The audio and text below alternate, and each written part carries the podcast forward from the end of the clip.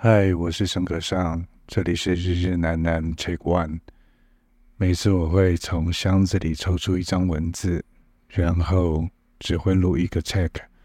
用最直觉和最诚实的状态，看看自己将如何面对这些提问。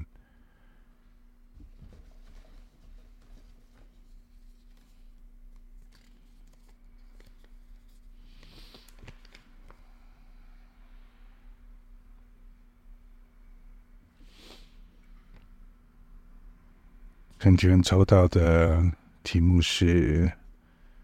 呃，上面写纪录片访谈心法，呃，心法访谈心法，OK，访谈纪录片访谈，呃，我想会问这一个。问题的人应该是觉得我可能有一些访谈的经验，呃，然后觉得我可能有一些什么具体或务实的方法，可以协助自己在面对访谈的时候不慌张、不紧张，然后，嗯、在那个情境中可能得到。自己想要的，或者超出自己想要的答案。嗯，我想一下哦。这一个好，我先说，我先说，对，我是一个还蛮喜欢访问别人的人。呃，喜欢访问别人，一方面，呃，是工作慢慢的累积出来的一种需要。另外一方面，也是和世界好连接的一个重要的管道。因为我平常并不是一个特别热情或者特别有常常和朋友交谈，然后对这个世界的沟通其实是比较被动的人，所以常常透过访谈，然后我是和世界有一些比较明确的脸孔，然后想法可以连接。好，但是我必须要说，我并不是一个天生就善于言辞或者善于与人互动的人，一直都不是。一直在与人互动或者与人沟通上，其实是一开始是非常非常捉襟见肘的。捉襟见肘的身体反应非常简单，就是非常的焦虑，然后呃很紧张。然后心中可能在访问之前都握着牢牢的花了好几天写的一个访纲，然后呃千辛万苦的觉得要透过什么样的路径或脉络，我才可以得到这些我想得到的答案。至少在十五年前，我完全是这个样子的一个访谈者，所以每一次在面对访谈的时候，都有极大的压力。然后生怕自己没有办法在有限的时间之内得到有效的答案，然后这些有效答案又要如何变成在剪接台上里面的结构？其实访谈发生在很多很多范围，不是纪录片，其实任何包含了一些商业的广告啊，一些任何的节目，其实访谈是一个很重要的，呃。呈现一个角色的一个一个重要形式，但我一开始真的是非常非常的困难，每一次都是，甚至在每一次访谈前都会大失眠，因为心里想着说，如果我这样子啊，已经做了功课，了解了对方的故事，知道对方的想法啊，曾经在媒体报章或发发出的一些文字，我拼凑出一个脉络，觉得从 A 到 B 到 C 应该会得到什么。如果今天 A 到 B 不顺利的话，那我的 Plan B 会是什么？或者今天我有任何任何很不安的假设，在面对每一次的访谈，对，那事情开始慢慢转变，其实是大量的练习。有一段时间，呃，台湾突然非常流行很多啊真人实证式的广告。然后这些真人实证，大家都希望追求一个真实的使用者心得。好，然后常常有时候你一天你就必须要去访问，哦，六到八个人，然后在六到八个人里面，从他的生活经验里面，从他的生活参与里面，能够不预期的、不在脚本设定内的，而得到一些真实的经验。哇，我有点被外面的那一个空地声打扰了。好，我继续。嗯，然后每一次都是非常非常紧张，非常非常紧张，然后觉得都不晓得到底有没有得到自己应得的。后来有一次，在一个连续十六个人的访谈的历程中，我有点想说算了，我这样一直紧张，其实我反而在现场，我根本就听不到对方在讲什么，我只听到我自己心里面在盘算什么，我脑袋里面在怎么组织我的盘算，能够得到我要的答案。啊有一天，我就觉得很厌烦，觉得算了，算了。那那天我还记得，我在坐上电梯到拍片现场的那个短短的四层楼的电梯中间，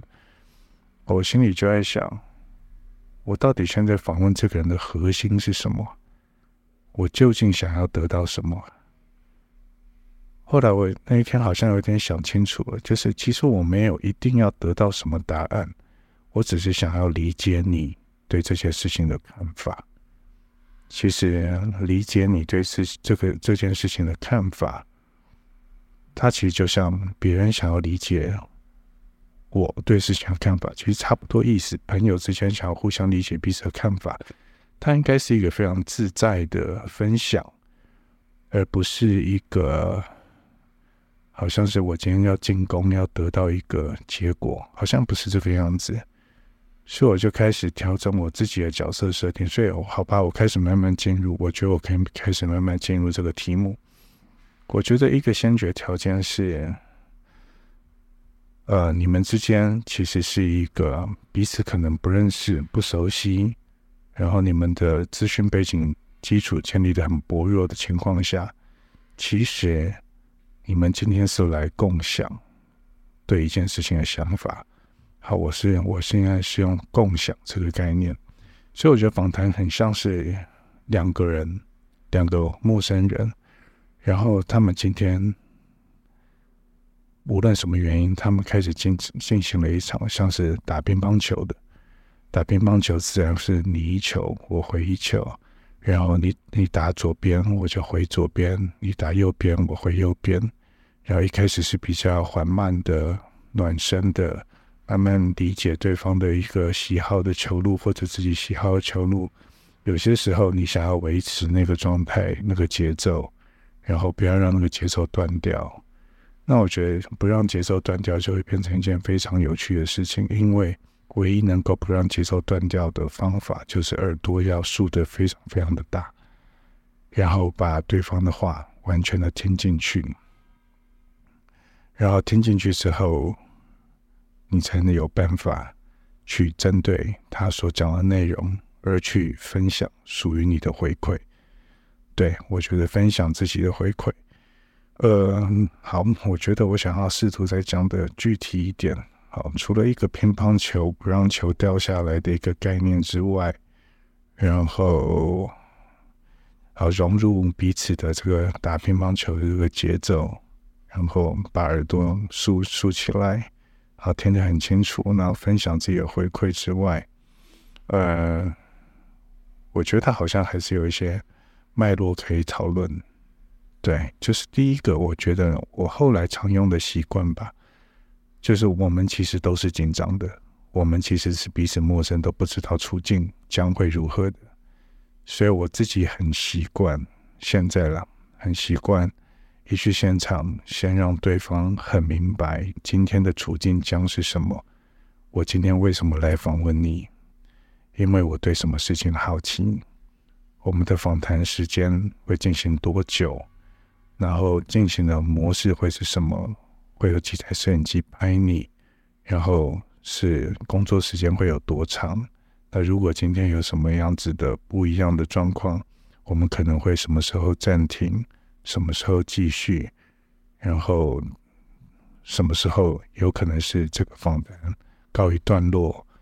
然后如果今天不足，未来继续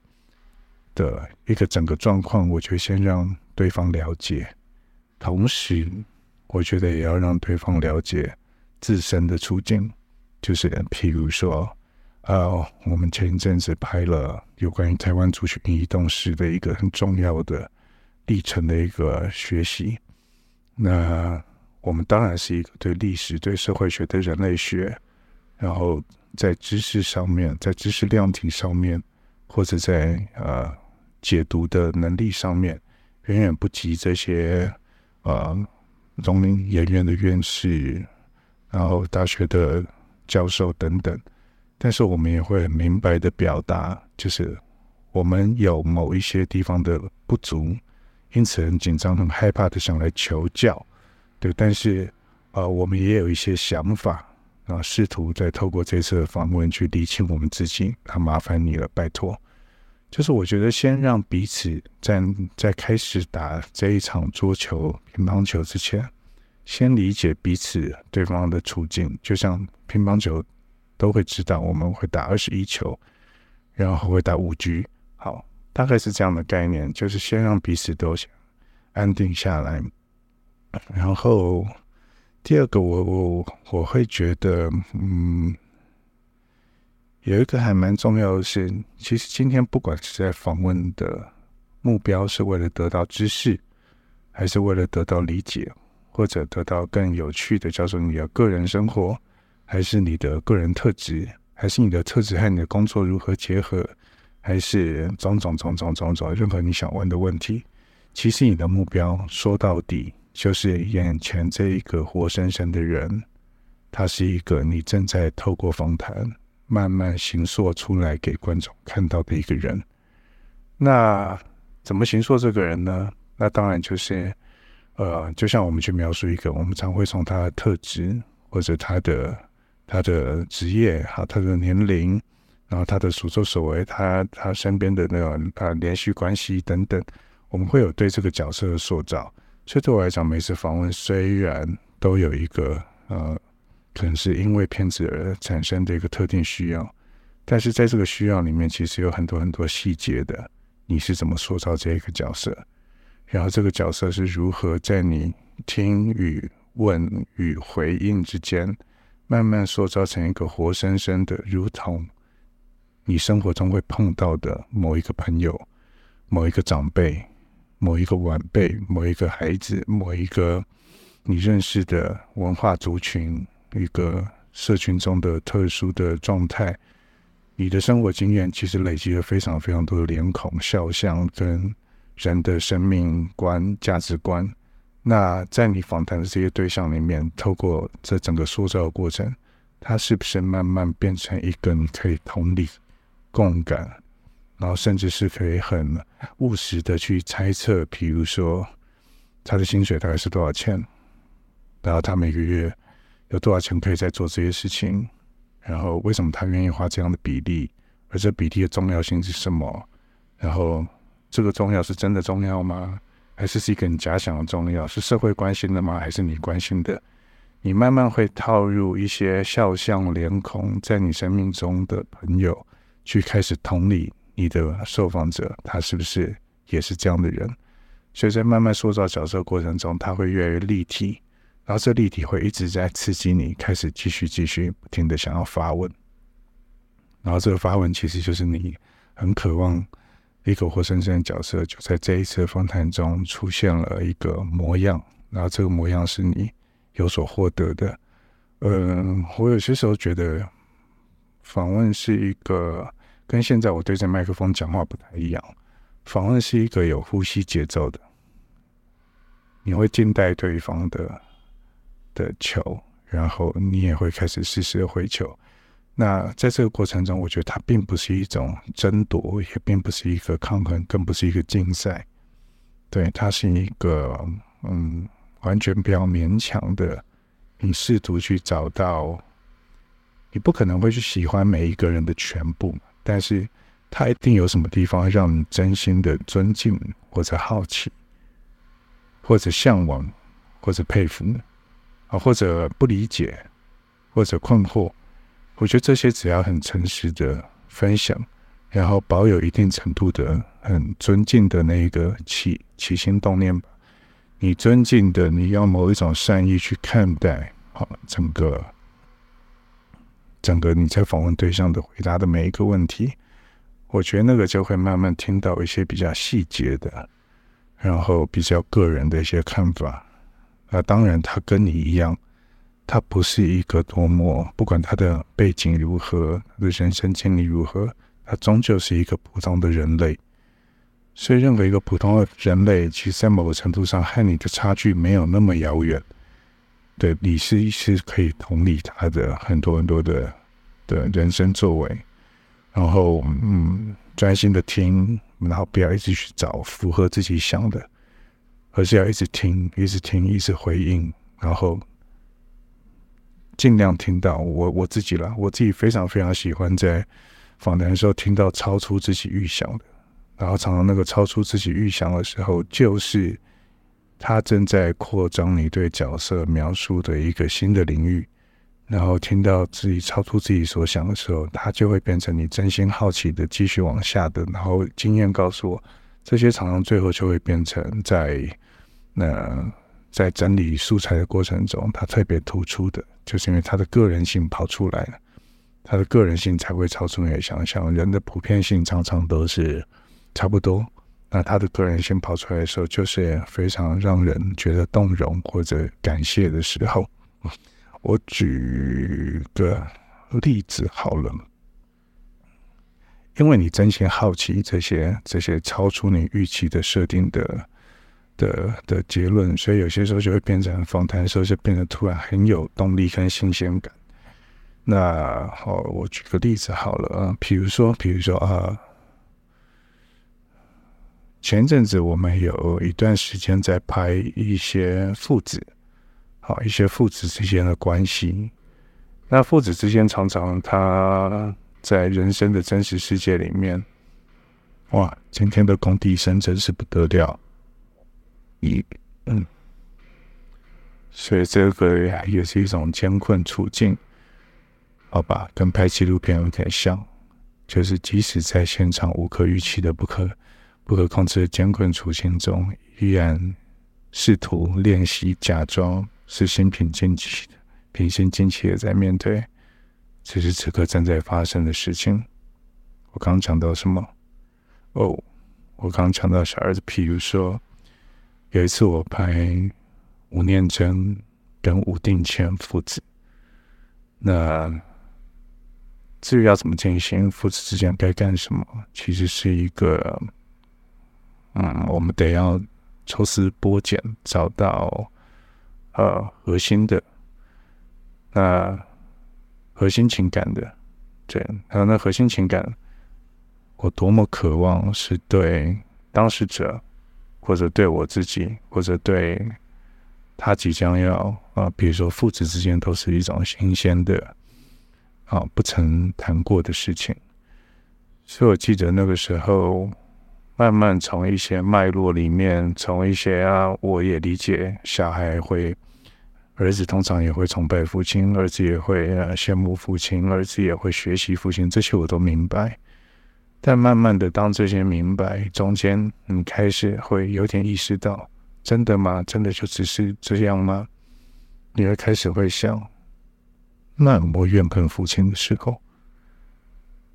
那这个就是同理嘛？你同理自己和父亲的关系，你就会去同理别人跟父亲的关系。所以说，丁娟其实他没有怨恨父亲，但是他讲了一个经验，我觉得这个经验非常的迷人。这个经验是他有一次在吴念真啊导演他在写了一本新书之后，某个程度上，他的儿子是在长时间的这种没有好好相处的历程中。有一些部分，他有一点点嫉妒，啊，觉得某一些时候他认识的父亲还得要透过书上，可能才更了解全貌。那我觉得这个就是一个非常迷人的父子关系的切入点，就是真正住在一起亲近的人，但有些时候我们其实并没有办法很舒坦的让最亲近的人啊有一种互相沟通的情境，因此那个理解反而是比较稀薄的，或者一种猜测的一种感受的。那有些时候比较深刻的理解，反而是建立在哦另外的途径，所以它就变成那个丁谦跟吴念真导演那一集讨论的一个比较大的重点，就是人跟人之间的距离，好父子之间的距离，然后那是一个有点像无可违抗的一种一种一种呃别扭或障碍。但是有些时候，他稍微突破一点，其实那个男性之间的关系就会呈现一种更平等，然后更开放的一种关系。那可能是才是父子真正期待，但在现实生活中并不一定容易做到的。然后又或许在在比如说在跟陈金峰在讨论的时候，那那时候我只记得孩子是觉得父亲是一个。嗯，脾气不好的一个父亲，然后我对脾气不好，也同理嘛。同理，当你是一个小学生，然后你的父亲每次回家都凶巴巴的，对，他当然会有一些难受。但是小孩子并不会敢，尤其父亲很严肃或者很严厉的时候，你并不容易去好好的讨论，就是父亲怎么了。然后父亲自然也并不太会想把一些外在的外部情绪带回家里。然后后来，所以就因为感觉到儿子这一块，所以去访问陈金峰。陈金峰那时候回答，我觉得非常的让我非常简洁。陈金峰是一个话不多的人，但我跟他聊了我的感觉之后，他的回应非常简单，就说啊，不然嘞。棒球是一秒定生死的，他就讲完了，就是意思是什么？棒球是不到一秒就要决定输赢的一个高张力的运动，他每一天在这个高张力的运动里面沉浸在其中，他怎么有办法在那样的压力下回家还可以和颜悦色？那是一个困难的事。然后之后他自己讲着讲着也觉得对自己那个时候的情绪是觉得有点拍谢，对，对自己还是有点拍谢，所以那也就会变成，好，那这个这对父子关系可能就将会往这个现以前的陈金锋拍谢，现在他退役之后，可能有种新的关系将会在这一对父子间产生的可能。那这样做这样的访谈，其实就非常非常的愉快。那有些时候访谈跟也也有一些很愉快访谈，就像坐云霄飞车一样。那云霄飞车是什么意思呢？就是你有一个继承的印象跟知识，但对方可以送你更多的继承印象跟知识，超过超过预期的礼物，而你去追那个礼物，追那个礼物之后，你就得到更多的礼物，然后你然后你你表你表达出你得到这些礼物的。欣慰、快慰跟愉快，对方会更乐于跟你拼命的分享的。好，比如说有一次访问之前魔岩唱片的的，应该是总经理吧，希望没记错，过滚石唱片的那个就是 Landy，Landy，对，就是跟他访问时间很短，其实可能只有不到一个钟头，但是我们在讨论就是台湾流行音乐，然后在横跨从六零到两千年代。好，这些历程中，他所谓社会的的的情状如何呼应那一个当下青年的创作？讲到两千啊，近近代，这样讲到现在 hip hop，对，那那中间其实我已经有一些基本知识跟生活经验，但是他身为在那其中最核心的一个创造者，然后他会不断的去喂养你更多的知识跟他的观察。然后这些知识跟观察回应到你自己的知识跟观察的时候，你会非常非常兴奋。所以我的感觉，那那一场访问时间虽然很短，但是我是带着满盈的心中，觉得满满的收获跟礼物，觉得太棒了。对，就是我从你身上，然后得到了一个对，很快的在一个钟头之内看到台湾流行音乐的某种社会背景的缩影。哦，这种种我会觉得，在访谈与被访者之间关系，常常是流动着一种情感跟情绪，它是非常化学的，非常化学。它绝对不是物理的，第一题问完第二题，第二题问完第三题，绝对不是这样。它像是一个没有题目的，它像是一个你只是种了一个种子，然后你想象这个种子将来会长成一棵树，但是这长的过程完全不是你可以控制的。完全就是因为好，现在雨来了，所以我怎么长？现在没雨了，我怎么长？然后接下来有阳光了，天黑了，啊，这个树会慢慢怎么长？长成幼苗，长成小树，长成大树。我觉得访谈就是这个历程。你在一次又一次的乒乓的过程中，然后再给这个种子一点新的成分、养分，然后在下一轮的一个乒乓中，然后你再继续替它长，最后它会长成了什么形貌？你并不一定确知，但是你只知道，就是你到底那个核心有没有抓到。那核心其实就回到我刚刚在最前面讲，就是在那个我访谈非常捉襟见肘、走，然后很疲惫的那个时刻，然后心中放开来想：我如果不去做设计，我可不可以得到一些回应？我只不过想要跟你共享或者分享。我所在乎的一件事情，然后我想要知道你的想法跟意见，所以最主要的那个核心一旦定立了，我觉得，比如说，我希望它长成树，我就不会希望它变成房子。只要那最核心的那个东西不跑掉，那我觉得中间其实就是一个共享跟分享的历程。所以这些事情是慢慢练习，然后我在消弭自己的紧张，然后。当然，有些也有很有技巧的啦。对，这个也必须诚实说，也不是那么的浪漫。有些时候，你就是左耳在用力听，右耳也在用力听，脑中在、心中在用力感受，但同时你也要练习拨出一部分的脑袋去组织。那我现在接下来的问题将会往哪一个方向？这个方向它会不会再继续趋近某一种想象？这种时刻会不会有？它当然会有。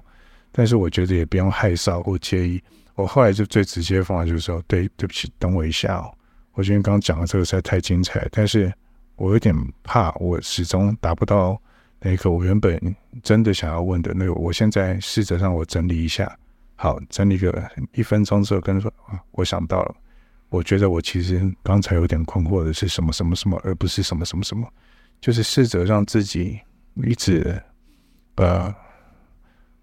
进入状况，然后当自己很顺利进入状况，那当然就进入状况。那如果不顺利的时候，